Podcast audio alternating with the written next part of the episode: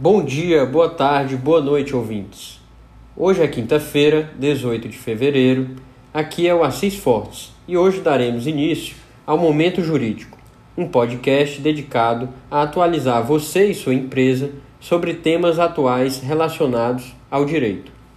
Meu nome é Fábio Alexandre e nesse primeiro momento iremos falar sobre uma lei nova, a Lei Geral de Proteção de Dados, conhecida pela sigla LGPD o que precisamos saber de início é que esta lei entrou em vigor em setembro de 2020 com o objetivo de proteger a utilização das informações de todos os cidadãos, exigindo que os estabelecimentos obedeçam à privacidade, transparência e segurança das pessoas. Isso mesmo.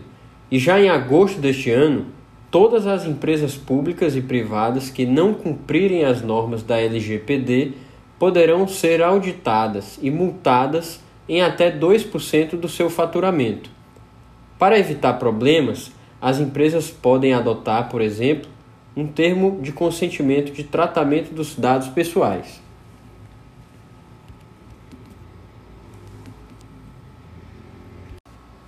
Neste mês de fevereiro, o Supremo Tribunal Federal declarou que o direito ao esquecimento é incompatível com a Constituição Federal. Vamos ao caso o STF negou a possibilidade de alguém impedir que os meios de comunicação possam divulgar informações de um fato verídico considerado doloroso.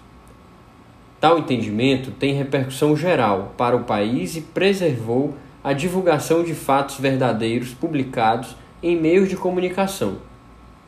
Com isso, a decisão do STF determinou que as notícias e publicações não podem ser apagadas para não ferir o direito de lembrança da sociedade, seja de fatos bons ou ruins. Por outro lado, também ficou esclarecido que eventuais excessos ou abusos no exercício da liberdade de expressão devem ser analisados caso a caso, a partir dos parâmetros constitucionais, especialmente os que protegem a honra, a imagem, a privacidade e a personalidade em geral. No nosso próximo tema, vamos analisar a decisão do STF relacionada a direito à saúde em meio à pandemia.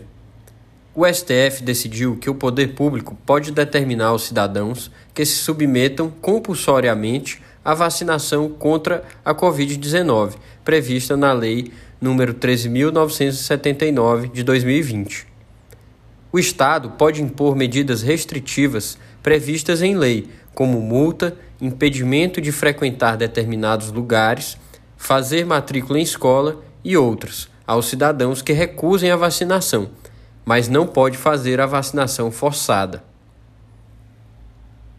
Também ficou definido que os Estados-membros, o Distrito Federal e os municípios têm autonomia para realizar campanhas locais de vacinação acompanhadas de ampla informação sobre a eficácia, segurança e de forma gratuita. Para finalizar, vamos para uma decisão do Tribunal de Justiça do Estado de São Paulo sobre clonagem de WhatsApp. O tribunal condenou a operadora de telefonia a pagar a indenização por danos morais no valor de 15 mil, em razão de ser usuário do WhatsApp que teve o aplicativo clonado por estelionatário, que pediu valores aos seus contatos. O juiz ressaltou que a operadora, diante da parceria estabelecida com o aplicativo de mensagens e da ampliação da cadeia de responsabilidade, falhou ao não fiscalizar o cumprimento dos procedimentos de segurança contra fraude pelo WhatsApp, condenando a operadora a pagar também os valores que o estelionatário recebeu por meio dos contatos do usuário. Por hoje é só. Fiquem ligados nas nossas redes sociais e no nosso podcast. Lá sempre temos novidades sobre jurisprudência, política e novidades legislativas. Até a próxima!